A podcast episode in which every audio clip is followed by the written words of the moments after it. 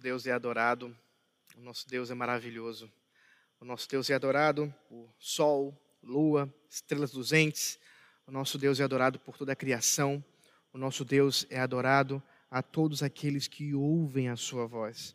E hoje, de maneira não diferente, nós também adoramos ao Senhor. E a partir de agora vamos ouvir a sua voz. Por isso quero convidar você a abrir a palavra de Deus no livro de Atos dos Apóstolos, capítulo 13. Atos dos Apóstolos, capítulo 13. Nossa exposição será do versículo 13 até o versículo 52. Mas agora, nesse primeiro momento, nós leremos do versículo 13 até o versículo 16, o comecinho do versículo 16. A palavra do Senhor que vamos ouvir agora, que nós possamos, nesse instante, ter da parte dele bênçãos espirituais nesse momento de edificação. Diz o texto. E navegando de Pafos, Paulo e seus companheiros viajaram a Perge da Panfilha. João, porém, deixando-os, voltou para Jerusalém. Mas eles, saindo de Perge, chegaram a Antioquia da Pisídia. No sábado, entraram na sinagoga e sentaram-se. Depois da leitura da lei e dos profetas, os chefes das sinagogas mandaram dizer-lhes: Irmãos, se vocês têm alguma palavra de consolo para o povo, falem. Paulo, levantando-se e fazendo com a mão sinal de silêncio, disse: Até aqui, vamos orar. Senhor, Deus maravilhoso, Deus bendito, nós te louvamos e bendizemos por esse tempo que o Senhor nos dá, porque o Senhor nos concede que possamos ser edificados pela tua palavra. Ó Senhor, que as palavras dos meus lábios e o meditar do meu coração sejam agradáveis a Ti, meu Deus. Esse é o desejo do nosso coração. É o desejo para que o Senhor seja glorificado e exaltado, Senhor, por meio da pregação da Tua palavra. Que o Senhor fale conosco, como sempre tens falado, para a Tua glória. Em nome de Jesus Cristo. Amém. Meus irmãos, se vocês estiveram atentos às notícias que circulam o mundo nesses últimos dias, tomaram conhecimento do brutal assassinato que sofreu o senhor George Floyd, um homem negro que aparentemente foi assassinado por um policial branco por motivos racistas. Nós não sabemos exatamente os motivos que levaram àquela apreensão daquela forma, que inclusive foi filmada, inclusive é alguma coisa que você eh, pode ter acesso e que nos causa um brulhar no estômago, que nos causa profundo estranhamento, como um ser humano pode levar outro à morte daquela forma e por um motivo aparentemente tão banal, se caso for mesmo a questão referente a racismo, nós ainda não sabemos, investigações estão sendo feitas. E temos observado que um grande movimento por conta desse assassinato se instaurou nos Estados Unidos e várias cidades dos Estados Unidos agora estão tendo grandes, mov grandes movimentos, grandes passeatas e violência. Alguns grupos mais extremados, alguns grupos é, que já é, têm certa sede pela violência e pelo sangue, estão depredando a, a delegacias, depredando lojas, farmácias, to, tocando fogo em, em veículos, e a violência tem se instaurado naquele local, naquele país. Certamente, ao olharmos para isso e entendermos o motivo que, que leva a, a tamanha violência, nós nos compadecemos, mas ao mesmo tempo pensamos: será que isso realmente resolve? Será que é, esse, é, essa é a forma que nós podemos encontrar, a melhor forma que nós podemos encontrar para lidar com a violência ou com o discurso de ódio como um caso possível de racismo? Por outro lado, aqui no nosso país temos enfrentado também situações interessantes de, dessa ordem, discursos de ódio, a ponto de uma lei estar sendo discutida no Senado uma a veracidade de uma notícia, sendo ela fake news ou não. E isso leva-nos a pensar, por exemplo, como o caso recente aqui, nosso presidente, que por estar tomando leite juntamente com seus é, ministros e ali através de um desafio por causa dos agricultores, aqueles que trabalham na área de leite do nosso país, está sendo acusado de neonazismo ou de, de usar um símbolo neonazista por estar tomando leite. Isso, essas coisas mexem com a gente, essas coisas nos trazem certo estranhamento e até mesmo alguma risada de canto de boca. Mas o fato é que uma lei como essa, se realmente aprovada, será que ela vai dar conta de verificar esse tipo de informação? Ou somente aquela que aqueles que são considerados os checadores de notícia uh, não gostarem? Isso tem acontecido no nosso país com uma certa frequência. Nós temos visto algumas notícias estranhas que ficam na mídia e que não são de maneira nenhuma uh, uh, uh, questionadas, enquanto que outras são. E tudo isso nos aponta, no final, no final das contas, como é que nós podemos, como sociedade, e em especial nós, Igreja do Senhor Jesus Cristo, como podemos lidar com discursos de ódio, como podemos lidar com situações como essas que acabei de citar e muitas outras que surgem em nossa sociedade, ah, uma sociedade que as pessoas estão prontas realmente para a violência, para o ódio. Veja o que está acontecendo agora na Paulista, ah, ainda que os jornalistas estão aí batendo cabeça para descobrir, afinal de contas, o que está acontecendo quando uma torcida organizada ou várias torcidas organizadas estão prontas ali para gritar democracia, mas de forma um tanto quanto violenta. E a gente precisa verificar o como, como é que essas coisas acontecem através do filtro da palavra de Deus através do filtro do Evangelho. A pergunta, no final das contas, para nós hoje, que estamos olhando para as Escrituras, é: qual é a resposta do Evangelho ao ódio? Será que o ódio, ou o discurso de ódio, pode impedir o avanço do Evangelho? Queridos, nós acabamos de ver o início da exposição, do texto, a exposição dessa noite. E hoje vamos observar a continuação dessa primeira viagem missionária do apóstolo Paulo. Paulo agora passa a liderar a dupla, Paulo e Barnabé. Antes, nós já tínhamos visto, há de fato por parte de Barnabé uma liderança, ele aparentemente é o mais velho, pelo menos espiritualmente com certeza, considerando que ele foi um, um instrumento da, das mãos do Senhor para trazer Saulo a, a, a ao seio dos discípulos para tomar conhecimento, aquele que era corajoso o suficiente para tomar conhecimento a respeito de Saulo e depois, inclusive, trazê-lo de sua cidade, de Tarso, para a, a, Antioquia, onde ali estavam pastoreando os dois, discipulando pessoas, como já vimos anteriormente na exposição. Mas agora Paulo passa a liderança e nós vamos observar que daqui em diante, realmente, Paulo será o líder das missões e também será o personagem pelo menos humano, destacado em toda a pena de Lucas, o nosso autor. Nós vamos também observar que aqui, do versículo 16 em diante, há o primeiro discurso evangelístico de Paulo. Esse que vai nos mostrar o padrão da pregação do apóstolo Paulo e que se assemelha muito com o padrão de Pedro, de Estevão, que nós já temos observado. Nós também vamos ver a resistência dos judeus e a vitória na pregação dos gentios. Como que o evangelho está alcançando os gentios e como isso começa a se espalhar de maneira poderosa, apesar do ódio dos judeus, apesar da resistência dos judeus, apesar da tentativa dos judeus de blasfêmia, de discursos realmente de violência contra os discípulos, contra o evangelho o evangelho do Senhor Jesus Cristo não pode ser detido. Essa noite, queridos, nós vamos observar que discursos de ódio não podem impedir o avanço do evangelho. Não. O poder do Senhor, o braço forte de Deus, conduz a história da redenção. E nem mesmo forças violentas, palavras de ódio podem impedir que o evangelho seja pregado e transforme vidas.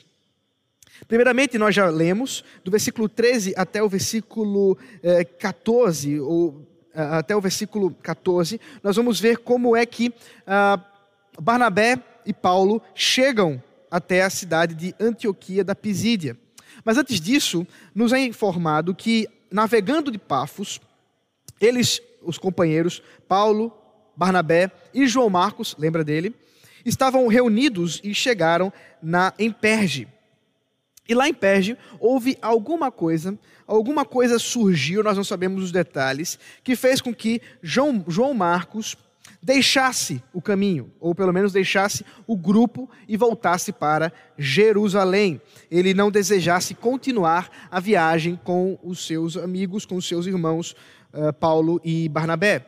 Alguns motivos podem nos ser uh, que é, hipotéticos. Né? Nós podemos pensar, imaginar alguns motivos que poderiam ocorrer isso. Talvez porque a viagem de Perge à Antioquia da Pisídia fosse uma viagem perigosa, uma, uma viagem que realmente não era aconselhada. Havia trechos muito perigosos que eram conhecidos por assaltos, por violência. E talvez João Marcos tenha acovardado e tenha pensado que não valeria a pena continuar com eles em Jerusalém seria mais seguro para ele. Nós não sabemos, isso é uma hipótese. Uma outra hipótese é considerando a liderança de Paulo, considerando que agora Paulo toma a frente do grupo, talvez João Marcos, sobrinho de Barnabé, não tivesse gostoso, não tivesse, é, é ou melhor, não tivesse desgostoso da, dessa liderança de Paulo, desse jovem que acabou de chegar e que agora toma a, a frente, toma a liderança do grupo e talvez Barnabé, ou melhor dizendo, João Marcos, não estivesse satisfeito com isso, desejoso que o seu tio, Barnabé, estivesse na liderança da, desse grupo missionário e, portanto, teria voltado para Jerusalém.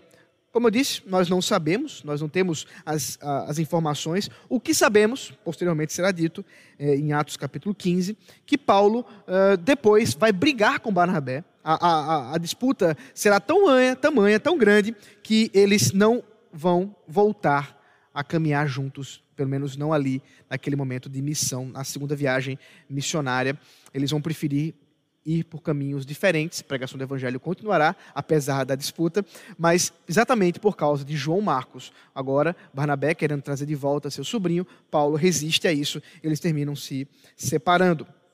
Como eu disse, nós não sabemos os motivos, mas o que podemos observar aqui, e é curioso isso, é que mesmo nesse período da igreja inicial, nesse momento em que a igreja está ainda. Ah, ah, ah, com os apóstolos e com todo o poder do Espírito Santo atuante, a liderança pode acontecer de disputas, de lutas, de dificuldades e até mesmo de alguns é, problemas internos a ponto de, de acontecer divisões, a ponto de acontecer algumas discussões.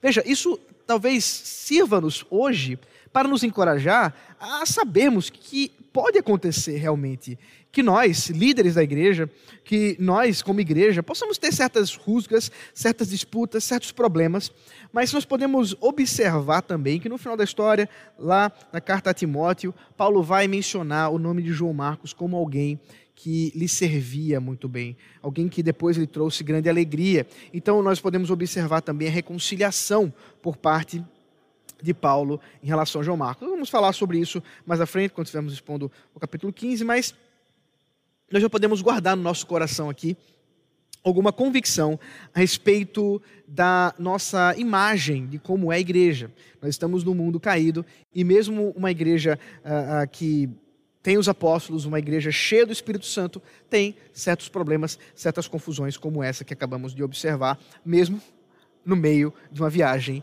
missionária. O texto continua e nos informa que eles chegam, como eu já disse, à Antioquia da Pisídia.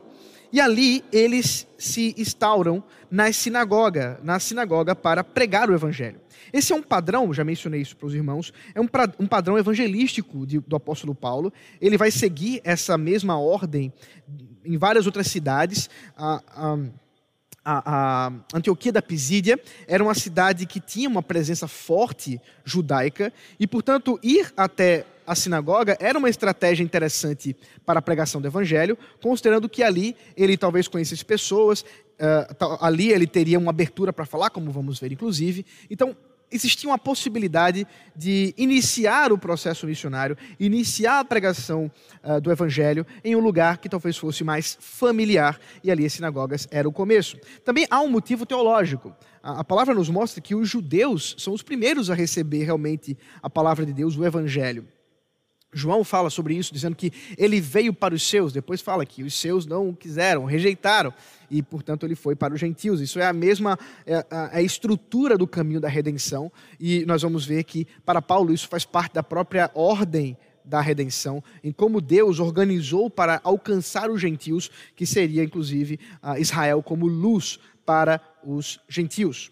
Os grupos que nós vamos encontrar durante essa história que nós vamos observar hoje são grupos de judeus, prosélitos, os tementes a Deus e os gentios. Eu já vou aqui explicar para ficar mais fácil quando nós estivermos expondo e lendo o texto.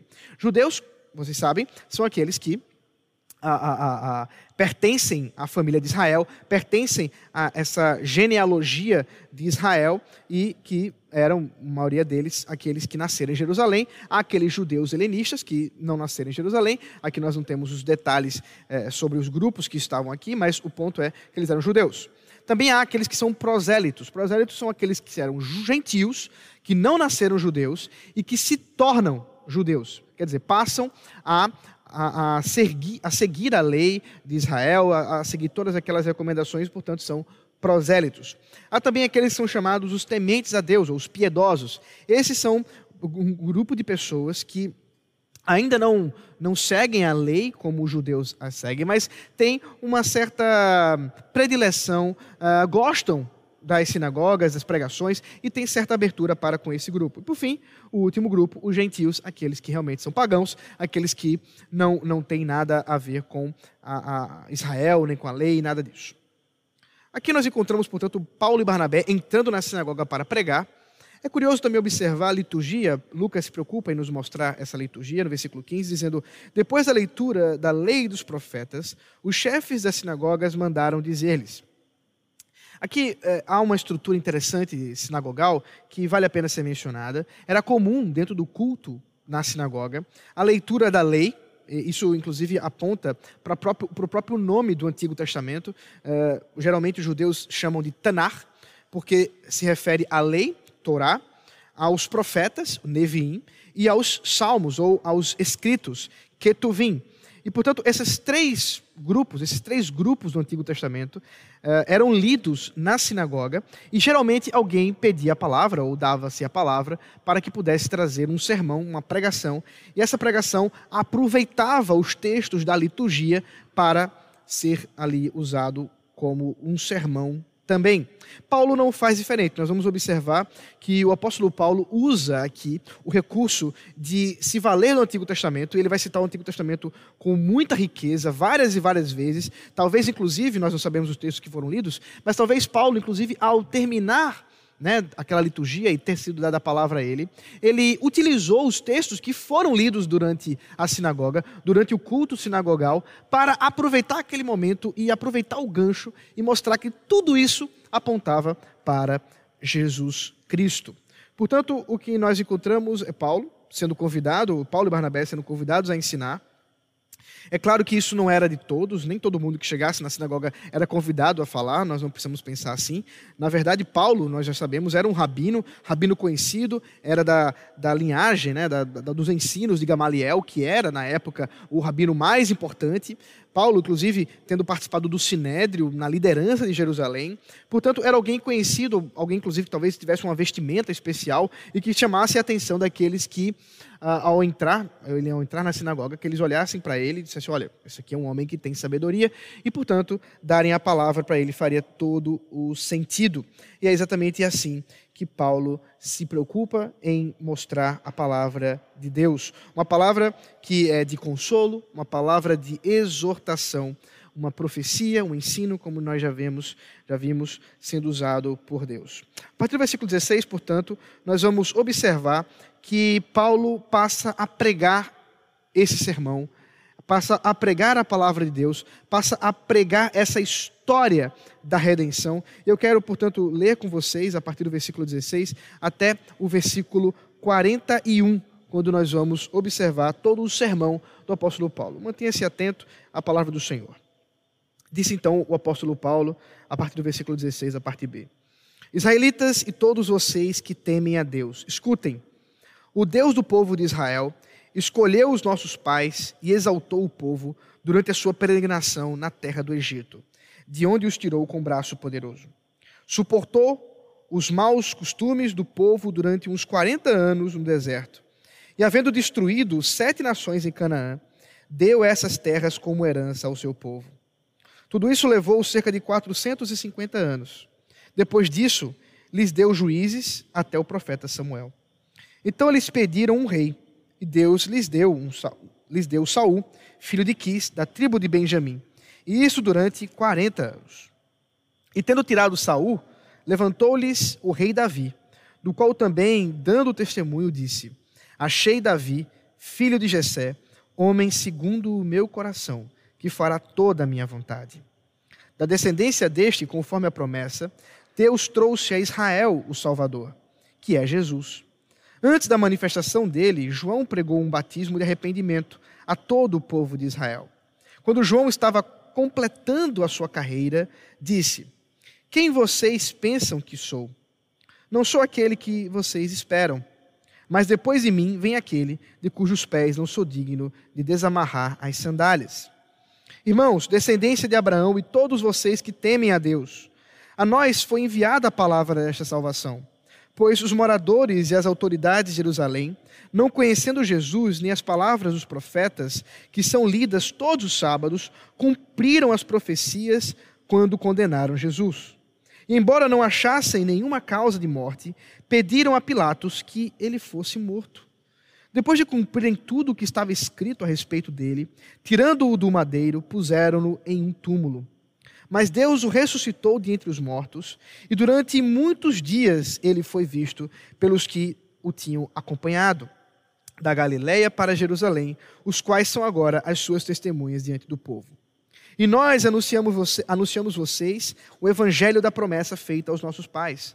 Como Deus a cumpriu plenamente a nós, seus filhos, ressuscitando Jesus, como está escrito no Salmo número 2: Você é meu filho, hoje eu gerei você. E quanto ao fato de que ressuscitaria dentre os mortos para que jamais voltasse à corrupção, Deus expressou desta maneira: E cumprirei a favor de vocês as santas e fiéis promessas feitas a Davi. Por isso também diz o outro salmo: Não permitirás que o teu santo veja corrupção. Porque, tendo Davi, no seu tempo servido como plano de Deus, morreu, foi sepultado ao lado de seus pais e viu corrupção. Porém, aquele a quem Deus ressuscitou não viu corrupção.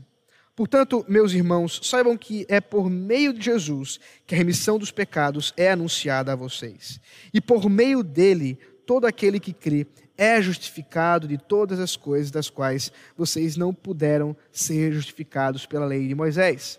Portanto, tenham cuidado para que não lhes aconteça o que os profetas disseram. Vejam, ó desprezadores, fiquem maravilhados e desapareçam, porque no tempo de vocês eu realizo obra tal que vocês não acreditarão se alguém lhes contar. Então aqui nós encontramos esse maravilhoso sermão do apóstolo Paulo. E observe como ele se preocupa em conectar essa grande história da redenção. Veja como ele, ele se propõe a mostrar um Deus fiel ao pacto, um Deus que está conduzindo essa história, e ela vai culminar em Jesus Cristo. Esse sermão do apóstolo Paulo é um sermão de exaltação a Cristo. Esse é o grande ponto que ele quer chegar, esse é o grande lugar que ele quer ir. E para chegar até lá, ele primeiro mostra um Deus fiel ao pacto, como eu mencionei. Um Deus que escolheu e que livrou e que cuidou do povo no Egito. E com um braço forte tirou esse povo do Egito para os levar àquela terra prometida, a terra de Canaã. Mas antes que chegasse na terra de Canaã, Deus conduziu o povo no deserto com grande misericórdia, apesar do comportamento do povo de Israel, apesar do pecado do povo no deserto. Não, Deus não usou de justiça imediata, antes com grande misericórdia e fidelidade ao pacto que ele mesmo fez de graça. Ele manteve aquele povo ele manteve e susteve aquele povo até que chegassem na terra prometida. E nós vamos ver que através de Josué, primeiro Moisés, agora Josué, esses servos do Senhor, aqueles, esse povo de Israel, vai e entra na terra prometida, vai inclusive vencendo povos com grande poder, sete povos que são mencionados, tudo isso dando eh, eh, grande glória ao Deus Criador dos céus e da terra, ao Deus fiel, ao Deus Senhor do pacto. Deus fez isso, diz o apóstolo Paulo, por 450 anos aproximadamente. É o que nós vamos observar desde o início do, exílio ali do Egito, quando eles estão sendo escravizados, até quando eles chegam finalmente na terra de Canaã. É mais ou menos esse cálculo que Paulo faz e que é atestado pelas Escrituras. Nós vamos observar que Deus, com sua fidelidade, dá a terra prometida, dá também líderes, juízes, depois reis, para guiar o povo, para que o povo não estivesse abandonado, mas Deus traz líderes para solucionar, para libertar o seu povo. Se você já leu o livro de Juízes, já observou como Deus manda juízes para cuidar do povo, para guardar o povo, apesar de um povo rebelde, apesar de um povo que sempre, está se voltando para idolatria. Na monarquia não é diferente. Nós vamos ver primeiro Saulo, o rei, antes do rei, porque é um rei antes da monarquia esperada, que é a monarquia de Davi. É um rei que, primeiramente, é escolhido, mas depois ele é negado. Deus não deseja mais e unge Davi, que aqui o apóstolo Paulo lembra, é segundo o coração do próprio Deus. Ao apontar tudo isso, Paulo não deseja, de modo algum, observe bem, exaltar qualquer um dos personagens citados, seja Samuel que foi citado, seja Davi, seja Saul, Josué ou Moisés. Mas deseja mostrar que mesmo Moisés, mesmo Josué, mesmo Samuel, mesmo Saul e até mesmo Davi, segundo o coração de Deus, não foi, ou nenhum deles era, o Salvador. O Salvador de Israel não, Deus enviou o seu Salvador, ele é da descendência de Davi, e é ele que culmina essa história, o nome dele é Jesus. Ele é o Salvador esperado, ele é o Salvador libertador, ele sim é aquele que traz a salvação para o povo. Portanto, Paulo lembra isso, traz todo esse contexto histórico e nos mostra o grande evangelho, o resumo daquilo que é o evangelho de Jesus Cristo, aquilo que ele diz ser a palavra de salvação que chegou até ele e que agora ele passa àqueles que estão lhe ouvindo na sinagoga. Ele lembra também a história de João Batista, nós não sabemos se aquele povo que está aqui ouvindo tinha conhecimento de João Batista, mas ele cita João. João que trouxe o batismo para arrependimento. João que trouxe esse momento de passagem entre os, o período do Antigo Testamento, o período dessa primeira administração da Aliança da Graça, e que agora passa para essa nova administração, essa nova forma como Deus vai conduzir mediante Jesus Cristo, agora vindo em carne, agora uh, cumprindo plenamente as, as profecias, as promessas que outrora foram feitas. E João, portanto, não é o Messias esperado. João atesta isso, ele diz: Olha, é, não sou eu, não sou nem digno de amarrar as sandálias dos pés dele, mas ali está o Senhor Jesus Cristo. Ele aponta Jesus. E finalmente, Paulo passa a mostrar como é que Jesus veio e a sua obra. Paulo também mostra que, apesar dos judeus de Jerusalém estarem reunidos todo sábado nas sinagogas, lendo a Tanar, como eu mencionei, a lei, os profetas e os escritos, apesar de fazerem isso todos os sábados, eles não entendiam nada. E a prova para Paulo que eles não entendiam nada é que eles crucificaram Jesus. E ele mostra que eles não entendiam nada, crucificando Jesus, para que se cumprisse aquilo que eles liam sem entender. É, é, curioso observar o desenvolvimento aqui do raciocínio, porque mostra como a soberania de Deus ela vai se manifestando nessa história de maneira tão maravilhosa, apesar da ação humana, apesar da responsabilidade humana. E Paulo, de modo algum, deseja é, excluir a responsabilidade, pelo contrário, ele mostra que aqueles homens, as autoridades de Jerusalém, aqueles judeus que não entendiam do que liam, colocaram o inocente como culpado e o crucificaram. E ao fazerem isso, cumpriram as promessas que foram prometidas no Antigo Testamento, que eles mesmos liam sem saber. E tudo, uma vez que tudo isso estava cumprido, uma vez que ele, sendo crucificado e, portanto, sendo retirado do madeiro e levado à sepultura, tendo cumprido essa, essa bênção da cruz que nós mencionamos hoje pela manhã, se você eh, não teve tempo de nos acompanhar ah, ah, na, na, transmissão da EDV, você pode fazer isso depois. Nós falamos muito hoje sobre a morte, sobre a cruz de Cristo e como é que isso se relaciona conosco.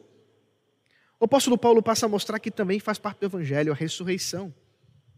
Nós não podemos simplesmente falar da morte de Cristo, mas também devemos falar da ressurreição. E ele mostra que essa ressurreição, ela não foi alguma coisa feita às escondidas, mas ela ficou clara porque muitas pessoas testemunharam isso. Há muitas testemunhas oculares. E ele vai lembrar esse mesmo argumento quando em, em, na primeira carta aos Coríntios, capítulo 15, ele mostra que da importância da ressurreição, da doutrina da ressurreição, que uma vez que Jesus ressuscitou, nós também ressuscitamos com ele.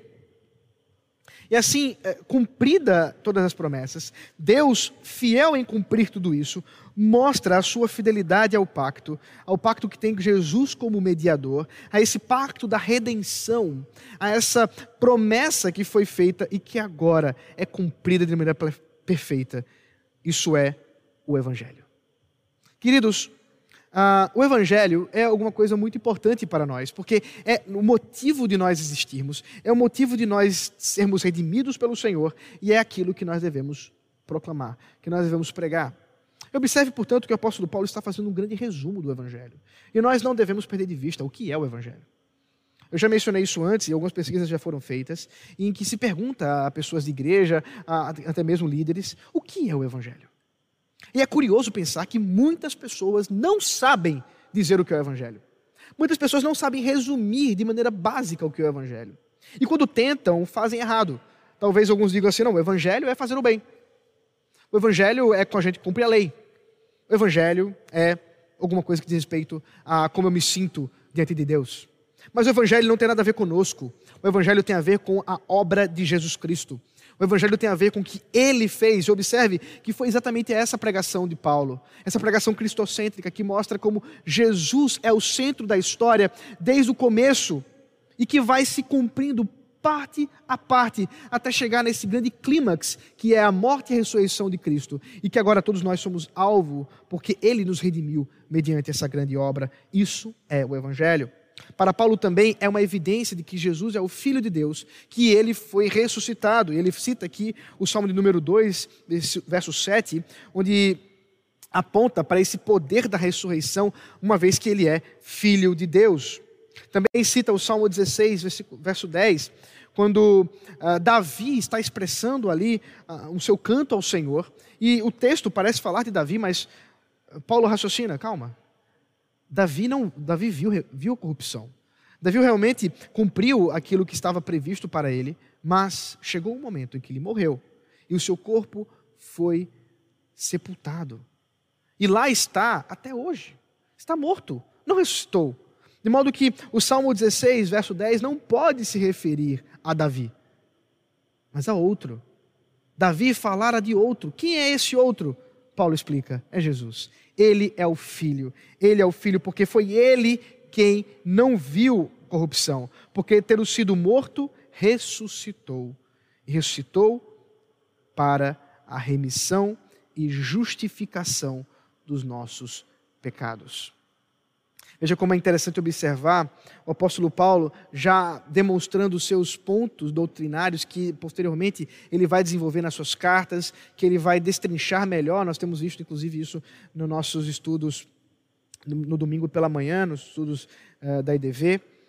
E nós temos observado, e aqui vemos mais uma vez, que esse, esse sacrifício de Jesus, essa morte de Jesus Cristo, tem a ver com a remissão, o perdão dos nossos pecados. Ele diz, não somente dos nossos, mas de todos. Ele observa que essa, esse perdão não é alguma coisa limitada a nós, mas a todos. Veja o versículo 38 e 39. Portanto, meus irmãos, saibam que é por meio de Jesus que a remissão dos pecados é anunciada a vocês, e é por meio dele que todo o que crê é justificado de todas as coisas das quais vocês não puderam ser justificados pela lei de Moisés. Isso certamente causou um grande alvoroço para aqueles que estavam ouvindo, considerando o apreço que os judeus tinham à lei, inclusive o entendimento incorreto, o entendimento errado a respeito da expectativa do que a lei poderia produzir, porque a lei nunca poderia produzir salvação. Pela lei, ninguém poderia ser justificado. Mas aqui o apóstolo Paulo explica que isso tudo se deu por causa de Jesus, por causa da morte de Jesus, por causa do seu santo evangelho. Ele é o meio pelo qual nós temos a remissão dos pecados e é o meio pelo qual nós temos a justificação. Nós somos tornados justos. A lei não poderia fazer isso. Certamente essa palavra, certamente essa conclusão causou um grande alvoroço àqueles que ouviram e posteriormente causará um alvoroço maior àqueles que se levantarão para blasfemar contra a verdade de Deus. Por fim, versículo 40 a 41, o apóstolo Paulo termina o seu sermão àqueles irmãos, àqueles, àqueles judeus, asseverando do chamado ao arrependimento. Portanto, tenham cuidado para que não lhes aconteça o que os profetas disseram. Paulo conclui o seu sermão com um chamado ao arrependimento, da convicção de que esse sermão não poderia ficar simplesmente na teoria, mas num chamado a todos, a, a todos eles que, ao ouvirem esse evangelho, não deveriam ensudecer-se, não deveriam endurecer o seu coração, antes deveriam crer. E o texto que ele cita para evidenciar isso é esse uh, Abacuque, capítulo 1, versículo 5. O contexto de Abacuque é um contexto de ira da parte de Deus, em que fala ao profeta que Deus haverá de derramar a sua justa ira contra um povo idólatra, o povo de Israel. E a resposta maravilhosa que eles terão, que vão ficar maravilhados e desaparecerem serem despedaçados, é exatamente o exílio babilônico. Então, observe que Paulo traz esse texto duro, esse texto uh, de ira, uh, esse texto que mostra um Deus que não trata os, os pecadores uh, de maneira qualquer, mas antes derrama a sua ira, antes estabelece muito bem a sua justiça, para chamar esses homens ao arrependimento, para chamar esses homens à verdade do Evangelho. Que isso não acontecesse com eles, diz o apóstolo Paulo. Portanto, ele termina esse sermão e é curioso observarmos a resposta, as reações a toda essa pregação do Evangelho. Veja comigo a partir do versículo 42 até o 52, esse momento final, onde nós observamos as reações ao Evangelho. Quando Paulo e Barnabé estavam saindo, as pessoas pediram que no sábado seguinte lhes falassem essas mesmas palavras. Terminadas a reunião da sinagoga, terminada a reunião da sinagoga, muitos dos judeus e dos prosélitos piedosos seguiram Paulo e Barnabé, e estes, falando com eles, os persuadiam a continuar firmes na graça de Deus. No sábado seguinte, quase toda a cidade se reuniu para ouvir a palavra do Senhor. Mas os judeus, vendo as multidões, ficaram com muita inveja e, blasfemando, contradiziam o que Paulo falava. Então Paulo e Barnabé, falando ousadamente, disseram: era necessário pregar a palavra de Deus primeiro a vocês. Mas como vocês a rejeitaram e se julgam dignos, indignos da vida eterna, eis que nos voltamos para os gentios. Porque o Senhor assim nos determinou. Eu coloquei você como luz dos gentios, a fim de que você seja para a salvação até os confins da terra. Os gentios, ouvindo isto, se alegravam e glorificavam, glorificavam a palavra do Senhor e creram todos os que haviam sido destinados para a vida eterna. E a palavra do Senhor se espalhou por toda aquela região. Mas os judeus instigaram as mulheres piedosas de alta posição e os principais da cidade e levantaram perseguição contra Paulo e Barnabé, expulsando-os do seu território. E estes, sacudindo contra eles o pó dos pés, foram para Icônio. Os discípulos, porém, estavam cheios de alegria e do Espírito Santo. Queridos, nós observamos aqui algumas reações diferentes, muito diferentes à pregação do Evangelho. Nós vemos a reação daqueles que se alegraram com tudo que estavam ouvindo e pediram para que Paulo e Barnabé voltassem a pregar novamente, voltassem no sábado seguinte para falar de novo na sinagoga essas mesmas palavras. Foram palavras de exortação, foram, foram palavras de conhecimento, de sabedoria, e isso certamente deixou a todos admirados diante de tanto conhecimento. É curioso observar, nós não, eu não sei aqui exatamente o número, nós não sabemos o número da população dessa cidade, mas é curioso pensar que em uma semana, quase a cidade inteira estava sabendo do que esses homens vieram anunciar. Em uma semana, Paulo e Barnabé estavam novamente anunciando o evangelho, dessa vez à cidade toda. No entanto, agora encontraram resistência por parte dos judeus.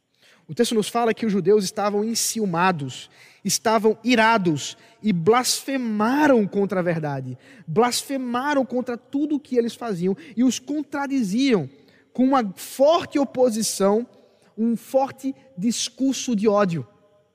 Estavam prontos e dispostos realmente a se opor à verdade do Evangelho, a se opor àquilo que Paulo e Barnabé estavam ensinando, estavam pregando. E qual foi a resposta que eles deram a esse ódio? E como foi que eles responderam a tudo isso? Eles mostraram o plano de Deus, a, a, o plano redentivo do Senhor, em observar como primeiro os judeus receberiam o Evangelho, mas que no final das contas Israel é luz para os gentios. Paulo e Barnabé estão convictos de que, mesmo que eh, tenham pessoas, existam pessoas que não estão dispostas a ouvir o Evangelho, eles estão sabendo que, mesmo que haja resistência contra a palavra de Deus, o Senhor tem os seus. O Senhor tem aqueles que Ele vai tocar o coração e vai transformar. O Senhor tem aqueles que Ele vai demonstrar o seu poder de salvação e remissão. E, portanto, estão descansados nesse grande plano de redenção do próprio Deus. E fazem isso, inclusive, citando Isaías 42,6 e 49,6, que mostra que Israel já havia sido chamada para ser a luz dos gentios. Portanto, eles não estão fazendo nada, nada novo ao proclamar a verdade aos gentios. Apenas estabelece um cumprimento daquela, promessa, daquela profecia, daquela promessa. Isso trouxe grande alegria para os gentios. É interessante observar e talvez dê para imaginar como isso aconteceu. Havia, naquele momento, muitos gentios que observavam todo aquele discurso, que olhavam para toda aquela confusão que estava acontecendo entre Paulo, Barnabé e os judeus e pensavam: será que isso tem alguma coisa a ver conosco? E é interessante ver que quando Paulo disse: olha, isso não é para vocês, judeus, porque vocês se acham indignos da vida eterna. Isso é para os gentios. E eles que, como se estivessem surpresos, olharam para tudo isso e se alegraram. E o texto nos fala que essa alegria trouxe grande salvação naquele momento, e aqueles que haviam sido destinados para crer, creram. Aqueles que já haviam sido eleitos da parte do Senhor, creram. Perceba que Lucas sempre se preocupa em mostrar a soberania de Deus na história, a soberania de Deus nessa pregação do Evangelho e como Deus cumpre perfeitamente aquilo que ele prometeu. Aqui não é diferente. Ele está recebendo os seus, ele está transformando os seus, ele está salvando os seus. E foi a pregação exatamente esse meio para trazê-los à verdade, para trazê-los à redenção, para transformá-los. Os judeus não se dão por vencidos. Numa estratégia curiosa, eles convencem algumas mulheres, mulheres que são aqui chamadas de mulheres piedosas, já mencionei a vocês, eram pessoas gentios, gentias, mulheres gentias, que não eram ainda prosélitas, não, não tinham da parte ali da sinagoga, eh, eh, mas eram talvez simpatizantes do judaísmo. E esses líderes judeus convencem essas mulheres a provocar uma confusão, e elas eram, eram de alta posição. Talvez aí nós podemos pensar algumas esposas dos líderes daquela cidade, e que convenceram esses líderes a expulsar Paulo e Barnabé. É claro, nós não podemos especular muito do motivo das mulheres terem sido usadas por esses líderes. Mas é curioso observar que, geralmente, em grupos de discurso de ódio, mulheres são usadas. Mulheres são usadas para falar certas coisas. E nós temos observado grupos extremos que eh, geralmente põem mulheres à frente, mulheres com lágrimas nos olhos, falando palavras de ordem, gritando, chocando a todos. É curioso, talvez seja um meio de sensibilização da sociedade. E realmente acontece. Mulheres têm uma capacidade de sensibilizar e de manipular maior do que os homens. Geralmente é isso que acontece. E aqui não é diferente. Nós vamos ver que esses judeus se utilizam desse meio, judeus fazem essa obra para impedir o avanço do evangelho. Mas não é isso que acontece. Aqueles que haviam se destinados para crer, creram. Não foi a, a, as tentativas de judeus, de discurso de ódio, que poderiam impedir a pregação do evangelho. Não foi esse discurso racista judaico em que impedia os gentios de entrarem no pacto, de entrarem na graça, que poderia impedir a pregação do Evangelho, que poderia impedir a proclamação da verdade de Deus. Os discípulos terminaram sua tarefa, sabiam disso. Bateram os pés e saíram alegres no Senhor e cheios do Espírito Santo. Meu irmão e minha irmã, o que nós encontramos aqui essa resposta do Evangelho ao ódio. O que nós encontramos aqui é essa resposta da palavra de Deus à resistência, essa resistência irada, essa resistência cheia de inveja, de obras do mal, que envolve sim o amor que Deus colocou nos nossos lábios. Primeiro devemos observar que Deus é fiel, é dono da história. Ele é o soberano Senhor contra todo ódio. E nenhum inimigo pode prosperar diante da sua santa vontade.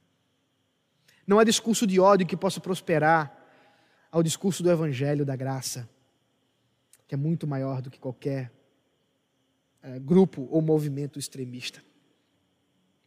Nós também, nós também vamos observar aqui que a pregação do Evangelho é para todos. Queridos, hoje é conhecido como o dia de Pentecostes, o domingo de Pentecostes. E nós somos lembrados em Pentecostes, nós já vimos isso, que não há distinção para Deus. O Espírito Santo, quando desceu, desceu a todos que estavam ali. Nós não sabemos quantas pessoas eram adultas, quantas eram crianças, quantas eram mulheres, quantas eram homens. Mas o texto nos fala que todos os discípulos foram cheios do Espírito Santo. E Pentecostes é essa mensagem de união diante do Evangelho. Pentecostes nos aponta um Espírito Santo que desce para todos, sem dividir, sem segregar. E nós, como igreja, somos chamados hoje a lembrar disso também. A igreja não é dividida. A igreja não é segregacionista. A igreja não é racista. Na igreja não existe cor, não existe raça, não existe língua, existe apenas o Evangelho. Existe apenas a graça de Deus que alcança a todos da mesma forma, porque é o mesmo Jesus para todos. A pregação do Evangelho é exatamente a resposta exata contra o ódio.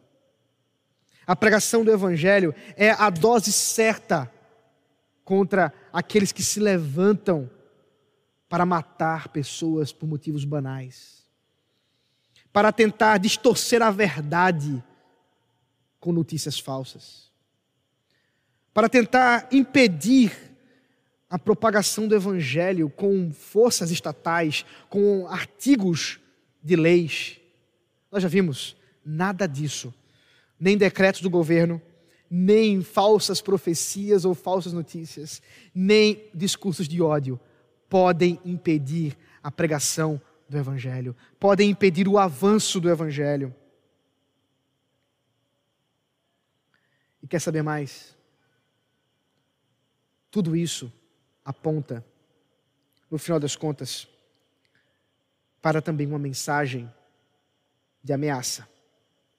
Há aqui da parte de Deus, no seu Evangelho, o aroma saboroso, o aroma cheiroso da graça e da salvação. Mas ao mesmo tempo, a ameaça contra aqueles que desprezam o Evangelho. Paulo disse: e nós repetimos: eles serão destruídos. Meu irmão, minha irmã, nós não precisamos gastar tempo com quem não quer ouvir a verdade do Evangelho. Cuidado! Muitas vezes nós perdemos muito tempo em debates, muitas vezes nós perdemos muito tempo com pessoas que não estão dispostas, como esses judeus, a ouvir a verdade de Deus, que blasfemam, que criam estratégias, que articulam contra a pregação do Evangelho. Devemos lembrar que, no final das contas, Deus tem os seus. E se esses não estão querendo ouvir, aprove ao Senhor que assim acontecesse. Mas aqueles que foram destinados a crer, estes sim, crerão. E nós, com estes, devemos e podemos gastar o tempo para pregar o Evangelho, para anunciar a graça de Deus, para a glória do nosso Pai. Vamos orar. Senhor, nosso Deus e nosso Pai. Obrigado pelo privilégio de ouvir a tua palavra, ouvir a tua voz. Eu rogo a ti, Senhor, que ao nos instruir e nos exortar, o Senhor conceda aos meus irmãos e minhas irmãs a capacidade, Senhor, de distinguir, ó Deus, o teu evangelho das muitas fake news, das muitas falsas notícias que estão por aí e de poderem ser encorajados nessa noite, Senhor, que no meio de tanta violência que nos arrudeia, ó Pai, no meio de, tantas, de tanto ódio que nós vemos nas redes sociais, que nós vemos nos jornais, a tua palavra, o teu evangelho é a resposta certa. Porque é a resposta do teu amor para conosco. De um Deus maravilhoso, um Deus que demonstrou sua graça e poder em enviar seu filho para morrer por nós. E nós te louvamos e bendizemos por isso, Senhor.